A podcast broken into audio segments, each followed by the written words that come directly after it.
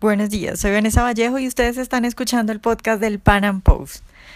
Por estos días ya se está viendo de manera más palpable, por decirlo de alguna forma, las consecuencias del acuerdo Santos-FARC ya sabemos, por ejemplo, quiénes serán los 10 farianos que estarán en el Congreso. Ya las FARC están supuestamente desmovilizadas, ya son un partido político, ya tenemos suficientes elementos para contestar a la pregunta del millón. ¿El acuerdo trajo la paz a Colombia? Bueno, pues hoy estaremos hablando de eso con Ricardo Urdaneta, él es abogado experto en procesos de arbitramiento, pero además hablaremos con él de algo fundamental, la JEP, la Justicia Especial para la Paz que se ha creado después de ese acuerdo. ¿Será esta justicia una especie de tribunal como el que tenía Stalin en la Unión Soviética? ¿Qué pasará con los empresarios y los enemigos de las FARC? Bueno, pues Ricardo desde su experiencia de abogado nos dará luces al respecto.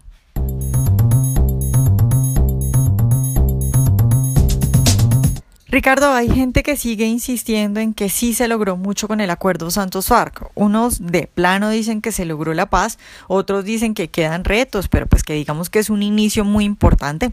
Con todo lo que estamos viendo ahora, con esta epidemia de arrepentidos que se han dado cuenta que Santos les mintió para que apoyaran el acuerdo y pues en general con lo que está pasando en el país, en todas las esferas por cuenta de ese acuerdo, ¿qué podemos decir al respecto? ¿Se logró la paz en Colombia? si uno mira el tema de la paz en Colombia, yo creo que uno puede decir que hay dos procesos de paz, simplificando obviamente, dos procesos de paz en paralelo. Hay uno que es lo que llamaríamos la paz de verdad. O sea, si uno va al norte del Cauca, o si uno va al Catatumbo, o si uno va al Río Atrato, o si uno va a Tumaco, eh, ¿llegó la paz? Pues no, la paz no llegó. O sea, es falso. Es falso que hubo paz. La paz no trajo la paz. ¿no? Parece que sí hay unas pocas partes de Colombia donde la cosa se ha tranquilizado, y a Dios gracias, y esas pocas partes de Colombia donde se ha tranquilizado, pues yo creo que tiene más que ver con el hecho de que los, los reclutas, los, los soldados rasos de las FARC, pues ya no están ahí, y son los que yo digo que ojalá hay que mantenerlos en las zonas. y también que los militares no están haciendo nada, porque es decir, tenemos el país inundado de coca, eso quiere decir que los militares no han ido a hacer nada por lo menos a esos lugares. Entonces, pues claro, si guardamos a los militares y dejamos a las FARC o a las disidencias que hagan lo que quieran, pues evidentemente podemos ver una baja por lo menos en el número de heridos de militares, ¿no? Puede ser, yo no sé, yo no sé si los militares están haciendo algo o no eh, no lo sé, no tengo la información, digamos. Entonces, eh, uno ve que hay una baja en las acciones militares, pero, pero, pero no, no, no sé si es, digamos, que no estén haciendo nada de verdad. Eh, ahora, evidentemente, el tema del conteo de, de, personas heridas en, la, en, el hospital militar, pues no me parece que sea un indicador válido, entre otras cosas, porque la gran mayoría de las acciones que hemos visto en los últimos tiempos es contra la policía, que van a dar al hospital de la policía, que es distinto, ¿no? por un lado, y por otro lado, pues a los muertos no los llevan a los hospitales. Eh, pero, pero, pero, digamos, el, el, el, tema, el tema que yo veo, vuelvo al, poquito, son, hay dos paz, dos, dos versiones de la paz. La paz de verdad, lo que cualquier persona normal, no involucrada en este proceso, le pregunta, ¿y qué es la paz? No, pues la paz es que yo puedo salir de la calle, nadie me atraca y vivo feliz y no me están extorsionando para que yo haga una cosa en la otra. Eso no pasó, eso ya fracasó. La paz no existe, no se dio. ¿no? Y hay otra paz que es la paz de las FARC, la paz, digamos, de lo que acordó el señor Santos con los capos de las FARC, que a su turno también se divide en dos niveles, que es la paz para los eh, soldados, para los guerrilleros, los terroristas, como los queramos llamar, de, de, bajo rango, que está fracasando. Es, es una paz a la que el gobierno, en un acto extraordinario de improvisación, no, no hizo lo que se comprometió que iba a hacer, conseguirles proyectos, trabajo, reinsertarlos en la sociedad. Fue simplemente, no, no, no, acorralémoslos ahí durante seis meses y démosles un sueldo de dos millones, que uno puede estar o no estar de acuerdo con eso, personalmente me parece escandaloso, eh, entre otras cosas, no por el monto, que, sí es aberrante, eh, cuando el, 80% del país vive del salario mínimo, pues no el 80, pero una parte sustancial, unos inclusive con menos, pero, pero, pero el hecho de que no están ocupados, están nosotros mirando para el techo, desesperándose, ¿no? Es, es, de una estupidez y es de una, de una mediocridad de la ejecución de un plan que se demoraron seis años por lo menos en sacar adelante.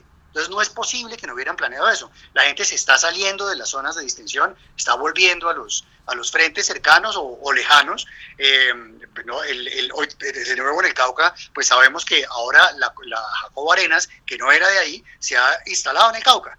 Entonces, el tema, es, el tema es complejo. Y en la segunda vertiente de las FARC, de la paz de las FARC, es la de los capos. Y con el tiempo nos estamos dando cuenta que esa era el proceso de paz que le interesaba al gobierno. Era eso, no era más. O sea, el gobierno no le importó un pepino la paz en los territorios, al gobierno no le importó un pepino la paz para los soldados rasos de las FARC, al gobierno lo que le interesaba es darle un lavado, una, un, eh, emblanquecimiento, digamos, a los grandes capos de las FARC.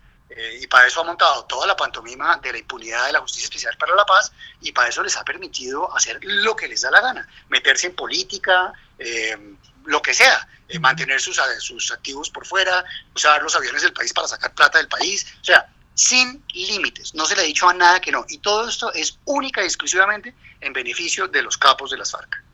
Claro, Ricardo, hablemos, ya habías tocado el tema de la JEP, pero hablemos de la JEP y los enemigos del acuerdo, los enemigos de las FARC, porque es algo que le hemos escuchado a los guerrilleros decir abiertamente. Por ejemplo, hace poco hubo un escándalo porque Carlos Antonio Lozada, el guerrillero, salió a decir por Twitter que si la guerrilla tenía que ir primero a la justicia eh, para ocupar cargos públicos, pues entonces los empresarios tenían que hacer lo propio y cerrar sus negocios antes de que la justicia los eh, castigara por sus crímenes. Luego sale entonces Santiago Castro, el presidente del Consejo Gremial, a decir, mire, nos van a meter a la cárcel a los empresarios. Entonces mi pregunta es, ¿la JEP eh, es una justicia para quién? no Porque pues los guerrilleros ya están todos libres o los otros ya están en el Congreso.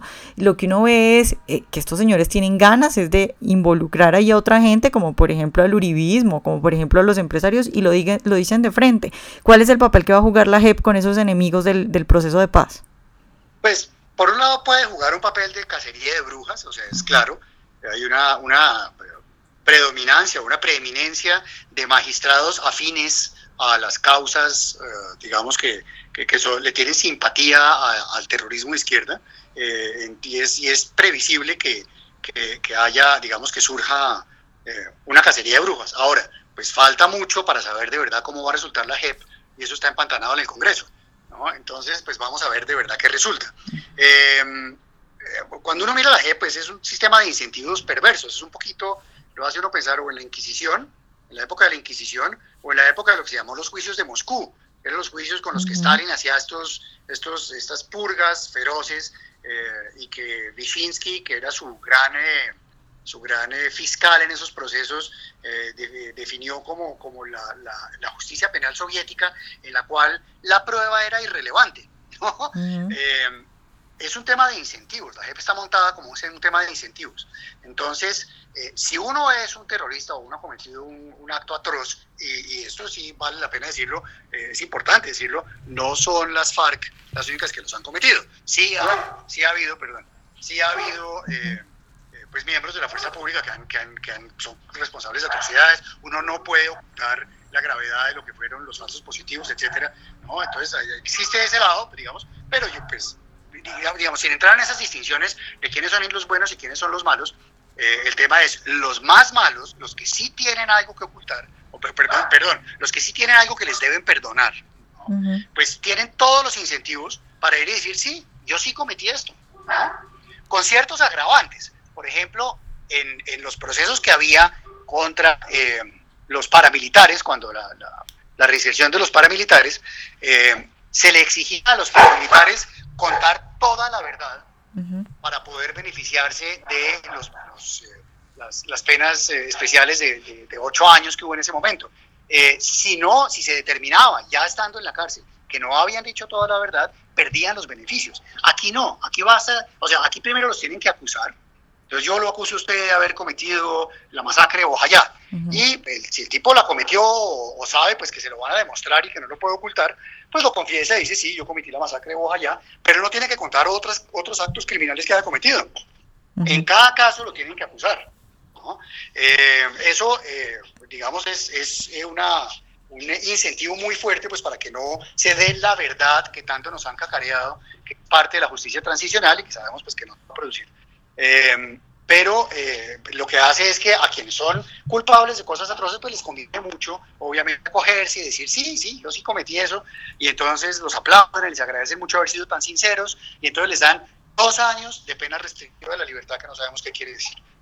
Pero en cambio, una persona inocente, una persona que no cometió ningún delito, pero que por cualquier motivo queda entre ceja y ceja de los magistrados de la Justicia para la Paz, eh, y la, acusan ante la Justicia Especial para la Paz, pues tiene un dilema muy complicado. Y es, a ver, si yo sostengo mi inocencia y defiendo mi inocencia, eh, eh, pues corro el peligro de que acabo pagando 20 años de cárcel, ¿no? Entonces hay gente inocente que tiene el incentivo de para dejar que lo dejen en paz y vivir tranquilo, eh, dice, no, pues ahí sí, yo cometí eso, yo sí financié, o al que sea, puede ser a las FARC, puede ser a los paras, puede ser lo que sea, pero yo lo hice pues para quitarse de encima la persecución. Entonces es un tema completamente perverso. Ahora, en Colombia, eh, existe un, principio importante y es, eh, digamos, no solo está la Constitución, pero, pero digamos como principio general de, de, sociedad, no sé, diría civilizada, pero sociedad que se va civilizando, y esto existe hace mucho, mucho tiempo, Colombia se ha reconocido, que es la favorabilidad de la ley penal.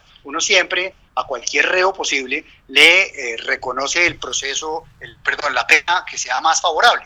Eh, ¿no? si, si, el, si yo cometo un delito X en, en un momento dado, y de, entre ese momento y el momento en que me juzgan y me condenan, las leyes han cambiado dos o tres veces, se escoge para la pena la más favorable al reo.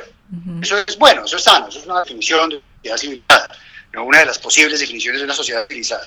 Eh, lo que creo que se puede solucionar y puede resolver de manera sustancial el tema de la JEP es que cualquier persona que sea citada ante la JEP, y eso todavía es una cosa que se puede hacer, eso es una cosa que está en el Congreso, cualquier individuo que sea citado la JEP puede a su opción, a opción del, del reo, escoger si se va a juzgar por la JEP o por la justicia ordinaria. Y una vez que eso ha quedado en el sistema, pues es la favorabilidad de la ley penal. Uno puede quitar ese derecho al reo. Y esto hace que quien haya sido o haya cometido delitos atroces, pues irá a la JEP y dirá que sí los cometió y lo condenarán a dos años del Club Med de las FARC, eh, ¿no? Y el sistema verá, digamos, después si lleva ante la Corte Penal Internacional o no pero quienes no tienen, eh, digamos, no, no, han cometido delitos atroces, no, pues ya no quedan víctimas del sistema de, incentivos perversos de, tener que confesar delitos que no, que no cometieron, sino que pueden decir, no, no, no, a mí júzgueme entonces en la justicia ordinaria. Si usted de verdad cree que yo cometí eh, ese delito del que me está acusando, júzgueme en la justicia ordinaria. Y entonces ya los estándares de prueba pues son estándares tradicionales y, y la persona se puede defender. Eso es lo que yo creo que se puede hacer. Claro, Ricardo, ya para terminar, yo te quiero preguntar cómo, cómo está la justicia en Colombia, porque es que no solamente es la JEP, eh, que, que, tiene todo este montón de cosas terribles a su alrededor, sino que también está lo del cartel de la toga, está, por ejemplo, lo que sucedió en el Andino, que no volvimos a saber nunca qué pasó, nunca se supieron, nunca se pudieron ver los videos del Andino. Hace poco hubo supuestamente ocho muertos en el charco, pero los muertos supuestamente luego desaparecieron, a pesar de que hubo familiares de los muertos en radio saliendo a denunciar. Entonces uno se pregunta, ¿qué tan mal está la justicia en este momento en Colombia con todo eso? Pues, a ver, también aquí es importante, o sea, las cosas nunca son como son las, en, los titulares, ¿no? Entonces, en Colombia están pasando cosas gravísimas con el tema de la justicia, cosas de corrupción a los más altos niveles, o sea, el tema de la Corte Suprema de Justicia pues, es una cosa que es gravísima, es escandalosa. Eh, y, digamos, no solo es gravísima por el hecho de que, se sepa o se, sea claro, sea evidente que la justicia está abierta al mejor postor, ya sea en temas de dinero o ya sea en temas de favores políticos, eh, y que los magistrados se pliegan a los, a los intereses y a los designios de la rama ejecutiva. Es gravísimo. Eh, es cierto que hay una cantidad de delitos que se tapan si no convienen, que se ocultan, pero eso tiene más que ver, creo yo, porque la justicia en última es una burocracia y las cosas, las, las ruedas siguen andando. No puede pasar una época en que por conveniencia política el gobierno logra tapar que pasó esto, que pasó lo otro, que quién fue el que puso la bomba del andino, que lo, que fuera. Pero pues los gobiernos cambian y las prioridades cambian y al cabo de dos años, de tres años, pues de pronto vuelven a resurgir. Eh, no es porque un funcionario quiera eh, que se desaparezca el procedimiento, que el, procedimiento en efecto desaparece. O sea, los, si existe la voluntad política, se sacan adelante los procedimientos. Es muy grave que dependa de que exista la voluntad política. ¿No? Eso, eh, digamos, en términos es, es, es, es, muy grave, es muy grave no solo que suceda, sino es muy grave la percepción de que eso suceda, eh, la sensación de que, que no, hay justicia, estamos a merced de, de los políticos y sus caprichos. Eh, es, es, muy, muy, pues, muy en camino hacia lo que ya hay en Venezuela. Pero por otro lado hay que decir también que hay un montón de jueces a todos los niveles, digamos, nacionales, departamentales, municipales, que están haciendo un trabajo serio y pilo. No, no todo es negativo y no todo es malo. yo pues yo litigo y tengo amigos que litigan en, el país entero y comenta que salen, sentencias buenísimas en los sitios que uno menos imagina, en el Tribunal del Cesar, en el eh, municipio de no sé dónde, en el Casanare, salen jueces que hacen un trabajo pilo y hacen unas sentencias muy buenas y muy bien sustanciadas. Entonces, no es una cosa de desesperación, es una cosa, yo diría, de, corrupción al más alto nivel, que no necesariamente quiere decir que haya corrupción de ahí para abajo, eh, por un lado, y por otro lado, pues de casos espectaculares eh, que han salido a relucir inevitablemente, sobre todo porque se involucran los Estados Unidos, porque si los Estados Unidos no se involucran y no empezamos a saber las cadenas de corrupción que ha habido entre una cosa y otra, pues no nos habríamos enterado nunca. O sea, esto ha surgido estrictamente hablando porque el Departamento de Justicia de Estados Unidos eh, a veces le ha quitado la visa y ha denunciado a algunos magistrados y porque ha sacado a relucir el escándalo de Brecht. Y, en fin, de esas cosas nunca nos habríamos enterado si Estados Unidos no se involucra. Entonces, algo al respecto, hay que organizar, hay que reestructurar la justicia, claro que sí. Es muy importante reestructurar la justicia sin preguntarle a los interesados qué es lo que opinan. ¿no? Es una cosa que debe hacerse desde afuera, eh, pero yo no, yo no eh, desespero, o sea, yo creo que eh, cierto por el, el, peso mismo de las, de las maquinarias burocráticas, la justicia tiende a llegar a 5G. ¿no? Obviamente, si se demora mucho, pues los procesos escriben, etcétera, pero en ciertos casos, una bomba en el andino, pues son delitos que no prescriben. Entonces hay, hay esperanza y es cuestión de tiempo. Eh, y yo sí creo pues que el péndulo da la vuelta y hay un momento dado en que, en, que por mucho que se quiera pues no se puede seguir tapando. Eh, eh, esa sería como mi opinión con el tema de la justicia. Bueno Ricardo, pues muchas gracias por estar hoy con nosotros. No, a ti muchas gracias por la invitación. Ojalá hayan disfrutado esta entrevista de hoy. Recuerden seguirnos en nuestro canal de YouTube y en nuestras redes sociales y nos vemos en un próximo Panam Podcast.